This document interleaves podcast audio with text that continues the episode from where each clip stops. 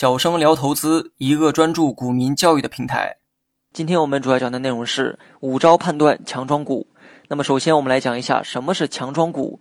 强庄股是指有强势庄家控盘的股票，由于庄家持有筹码的数量呢比较多，因此对股价的控制力也更强。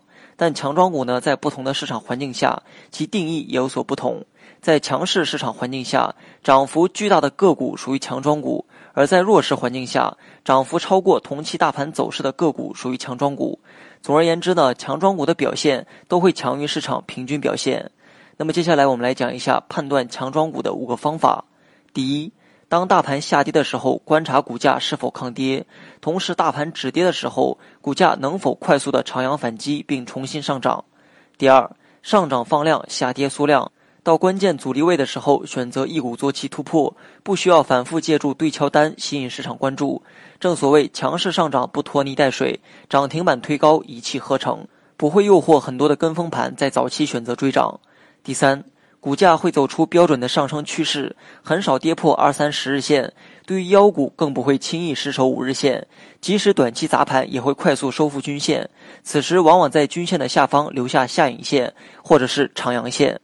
第四，消息面上不会有大批的券商看多或者是推荐，反而在周线见底的区域会时不时的出现个股利空消息，但是股价因为有强庄的看护，并不会杀跌，反而是一路走稳。第五，成交量忽大忽小，庄家无论是建仓还是出货，都需要有成交量的配合。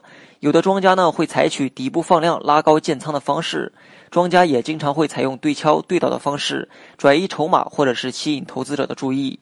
无论哪一种情况，都会导致成交量的放大。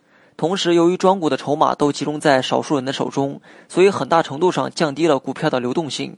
所以在没有出现主升浪之前，日常的成交量会呈现萎缩的一个状态。